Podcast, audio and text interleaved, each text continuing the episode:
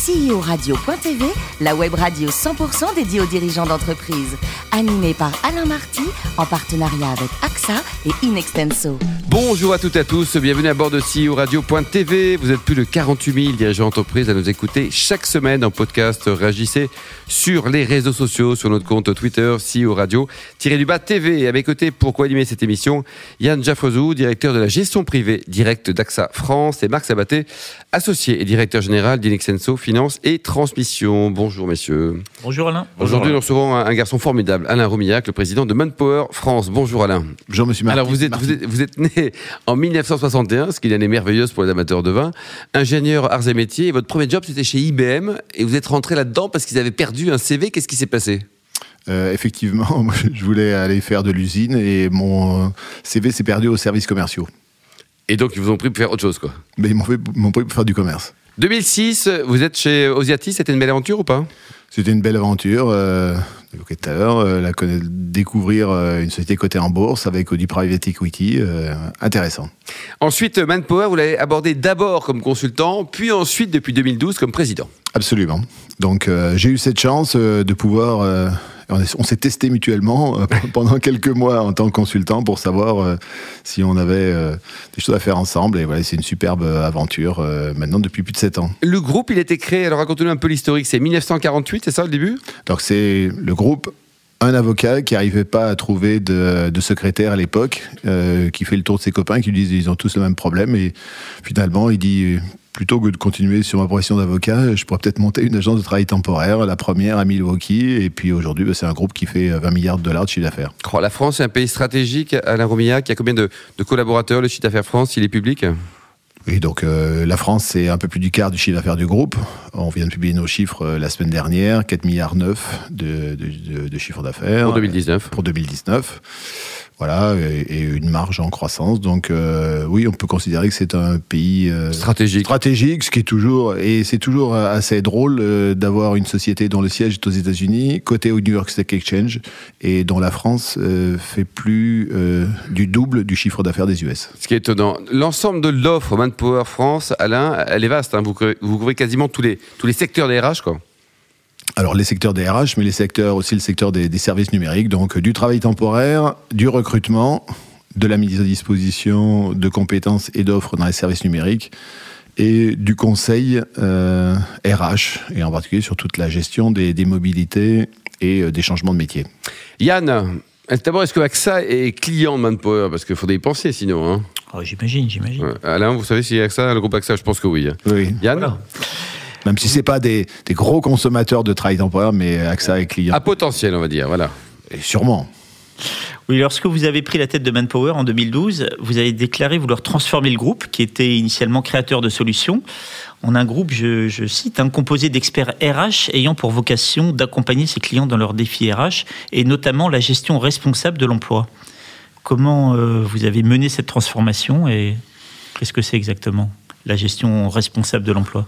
Alors, c'est d'abord notre histoire. Notre histoire, elle commence, euh, bon, et elle l'a évoqué, mais en 1969, premier accord en France entre Manpower et la CGT, vous imaginez, euh, qui a permis de commencer à légitimer le travail temporaire. Et sur une euh, idée assez simple, c'est de la part de Manpower, on s'engage à pas mettre des intérimaires pour casser des grèves.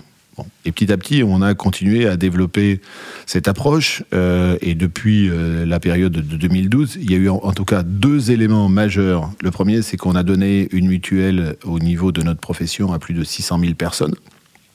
Donc, qui est toujours allé vers donner un statut à euh, ces travailleurs qu'on peut considérer comme précaires. Donc, l'idée, c'est de leur donner toujours de plus en plus un statut. Et puis, on a mis en œuvre le CDI intérimaire. Donc, sont des gens qui sont en CDI chez nous, qu'on détache chez nos clients, mais qu'on rémunère donc pendant les, phases d'intermission, euh, et donc qui ont une garantie de pouvoir d'achat et qui ont un, ac- un accès beaucoup plus simple au logement donc, et au crédit. Et en ce qui concerne euh, Manpower, on en a signé 8000 l'an dernier. Notre objectif, c'est d'arriver sans doute à la fin de l'année, au début de l'année prochaine, d'avoir 20 000 CDI intérimaires qui représentera à peu près 20% des gens qu'on détache tous les jours chez nos clients. Donc c'est ça, c'est essayer de donner toujours plus de statut euh, à des gens qui sont extrêmement importants pour la flexibilité et le développement de, de l'économie, mais qu'ils n'en soient pas euh, juste les victimes. Et il y a de nombreuses marques chez, chez Manpower. Il y a Experis pour les cadres supérieurs, il y a Future Skill pour la formation. Pourquoi euh, avoir créé des, marques distinctes plutôt que, que de rester sous la marque euh, Manpower qui est finalement plus connue? Alors, euh, oui, c'est une, une, excellente question. Alors, on a une, une difficulté en France, c'est qu'il y a une notion d'exclusivité. C'est-à-dire qu'au travers de la marque Manpower, nous ne pouvons faire que du travail temporaire et du recrutement. Mais, donc nous ne pouvons faire que ça, mais n'importe qui ne peut pas faire du travail temporaire. Il faut être accrédité. Oui, pourquoi? Vous avez une obligation du siège ou de la France? De la France. C'est ah, la, la, France la, législation française, ah oui. française. Donc si on veut faire autre chose, il faut qu'on le fasse au travers d'une autre société.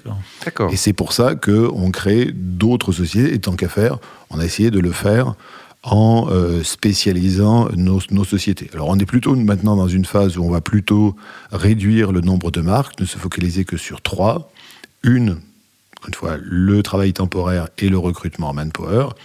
Une, on l'annoncera un peu plus tard dans l'année, mais je vous le donne en exclusivité, un monsieur, monsieur, radio. monsieur Marty.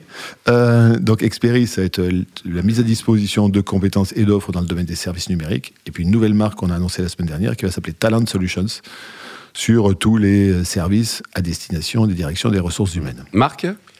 Oui, je voudrais revenir sur euh, un peu le parcours, mais aussi euh, votre rôle de président euh, de ce marché stratégique qu'est la France pour Manpower. Vous avez, avec Osiatis, été dans un environnement de société cotée, avec des actionnaires dans le private equity. Comment gère-t-on aujourd'hui la filiale en France d'un groupe américain coté en bourse? C'est pas trop compliqué, les normes IFRS, la réglementation US GAAP et compagnie? Mais tout est compliqué pour celui qui ne le fait pas. Donc c'est, euh, il y a plein de, de, de choses. Être vigneron, euh, moi je trouve que c'est super compliqué. Mais parce On que en je sais parlera pas. tout à l'heure. Voilà. Euh, non, d'abord, d'abord, je suis membre du, du comité exécutif du groupe, donc et ce qui me vaut la, la chance aussi de temps en temps de rencontrer euh, donc notre conseil d'administration et en particulier sur les présentations stratégiques. Ah, J'ai aussi autour de moi euh, une équipe euh, d'experts dans l'ensemble des sujets, et en particulier sur les sujets que vous venez d'évoquer. Donc un directeur financier qui est vraiment euh, de très très haute compétence, qui me gère tous ces sujets-là et, euh, et, qui vient juste me voir lorsque euh, ouais, ça, ça dépasse un peu où il faut prendre une, une décision. Donc je crois que c'est d'ailleurs une des règles majeures du management, en tout cas que j'essaie de m'appliquer, c'est d'avoir autour de soi donc les gens les plus compétents possibles et que chaque fois que vous faites le travail d'un de vos collaborateurs, c'est que vous faites pas le vôtre. Donc voilà, donc c'est d'avoir des gens de bon niveau. Belle philosophie, ça. Même s'ils sont plus intelligents que vous? Ah mais tant mieux. Bon. Moi, moi, ça me, moi, ça me gêne pas. Ça me gêne pas parce que finalement, ils me rendent la vie plus facile. C'est pas facile d'être plus intelligent, mais quand même, Marc. Oui, alors dans la suite, un peu logique euh, sur les aspects financiers. Euh, le marché du, du travail temporaire s'est beaucoup consolidé il y a maintenant une bonne quinzaine d'années, continue encore un peu de se faire. On voit un peu moins d'opérations. J'ai pas noté d'opérations de croissance externe à travers Manpower depuis euh, peut-être deux ou trois ans. Si j'en ai peut-être loupé une ou deux, des petites. Euh, vous évoquiez la création de marque. Est-ce que la croissance externe pour Manpower en France est aujourd'hui quelque chose qui peut être un levier de nouveau de croissance? Ça doit l'être. Pas sur le domaine du travail temporaire. On a près de 20% de part de marché. C'est quand même, on est très présent nous sur le secteur de l'industrie. Et c'est pour ça que ce, cette fin d'année, ce début d'année est un peu difficile parce que nos grands clients industriels, en particulier l'automobile, souffrent. Donc, euh, et donc, et puis je suis pas sûr d'ailleurs que l'autorité de la concurrence nous laisserait euh, facilement euh, continuer à prendre de, de, la part de marché. 20%, c'est bien. Vous êtes numéro 1 français? On est numéro 2. Donc, donc nos euh, sources de, de, croissance, on a fait plus de 10% de croissance organique sur nos autres marques sur l'année 2019. Euh, je pense qu'on va faire de même sur, euh, sur 2020. Et là, euh, l'idée, c'est de changer un peu notre, notre mix. Et donc, si on a des investissements à faire, ce sera plutôt dans le domaine des services numériques ou dans le domaine des services RH. Mmh. Yann? Oui, pour finir, vous êtes également vice-président de la Fondation Agir contre l'exclusion. Est-ce que vous pouvez nous dire quelques mots sur cette fondation et quelles sont les interactions avec Manpower? Donc c'est une, c'est une fondation qui a été créée il y a maintenant 25 ans par Martine Aubry avant d'être euh, ministre, euh, qui est dans laquelle on a à peu près 6000 entreprises qui s'engagent au travers de clubs que nous, avons sur l'ensemble du territoire national et euh, depuis peu euh, à l'étranger.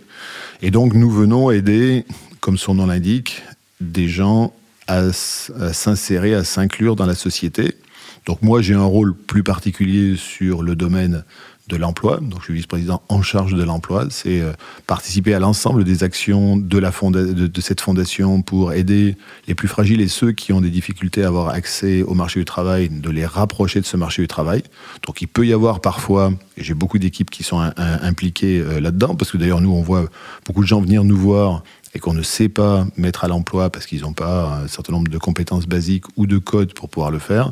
Donc on a beaucoup d'équipes qui sont engagées dans ces clubs face en région et souvent donc au travers de, de la fondation, des associations que nous aidons, nous amenons euh, un certain nombre de personnes à un niveau où on peut ensuite les intégrer dans nos agences de, travail temporaire.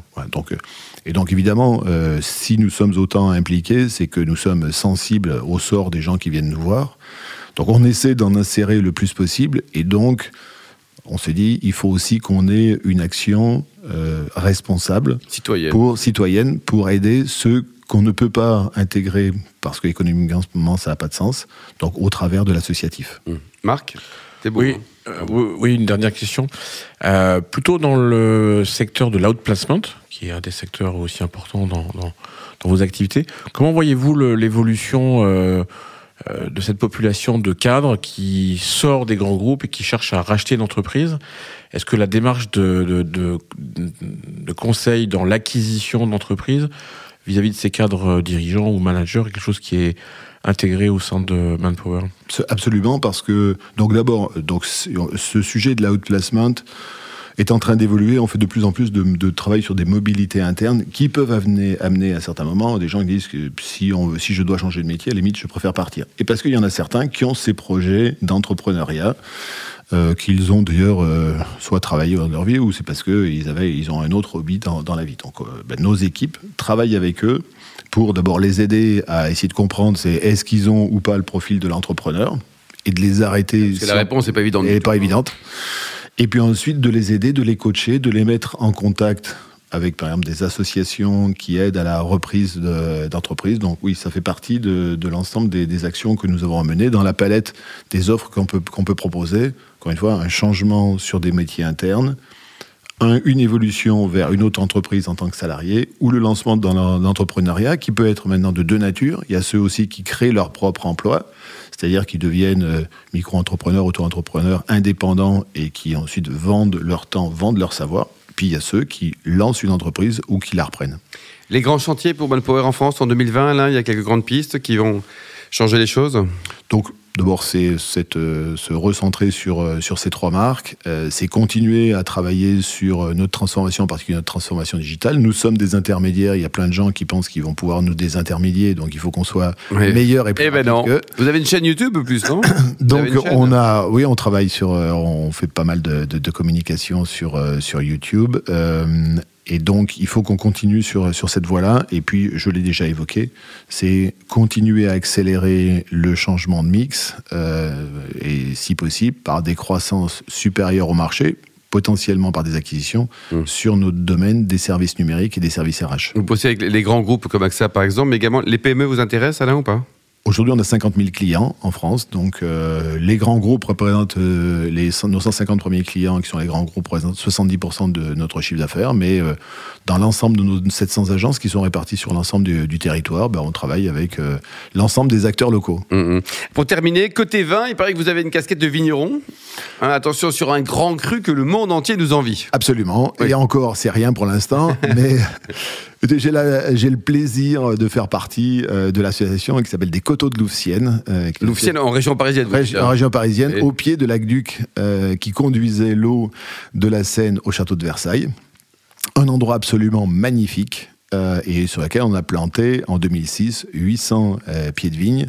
Voilà. Alors moi qui suis fils de paysan, moi je travaille plutôt. Et fier de l'être. Oui, je suis plutôt celui qui travaille sur la terre. Euh, et en particulier, euh, voilà, donc le travail de la terre, euh, le travail quand il faut replanter des piquets, des choses telles que celles-là. Voilà, monsieur. Et puis j'ai des. Vous en danger aussi, vous en danger. Bien sûr, ah, oui. danger. Mais après, sur l'aspect vinification, il y a des gens qui sont beaucoup plus compétents que moi. Et puis on est extrêmement heureux, extrêmement fiers que cette année, on a eu une récolte, récolte superbe. Et bon, alors donc pas simplement sur ces 800 pieds, mais parce qu'on collecte un petit peu autour. On est associé aussi avec la vigne de Bougival et on va faire 1300 bouteilles bouteille de vin cette année. Bravo, merci beaucoup Alain, merci également à vous Yann et Marc. Fin de ce numéro de CEO Radio.tv. Retrouvez tous nos podcasts sur notre site et suivez notre actualité sur notre compte Twitter et LinkedIn. On se retrouve mardi prochain à 14h précise avec une nouvelle émission. CEO Radio.tv vous a été présenté par Alain Marty.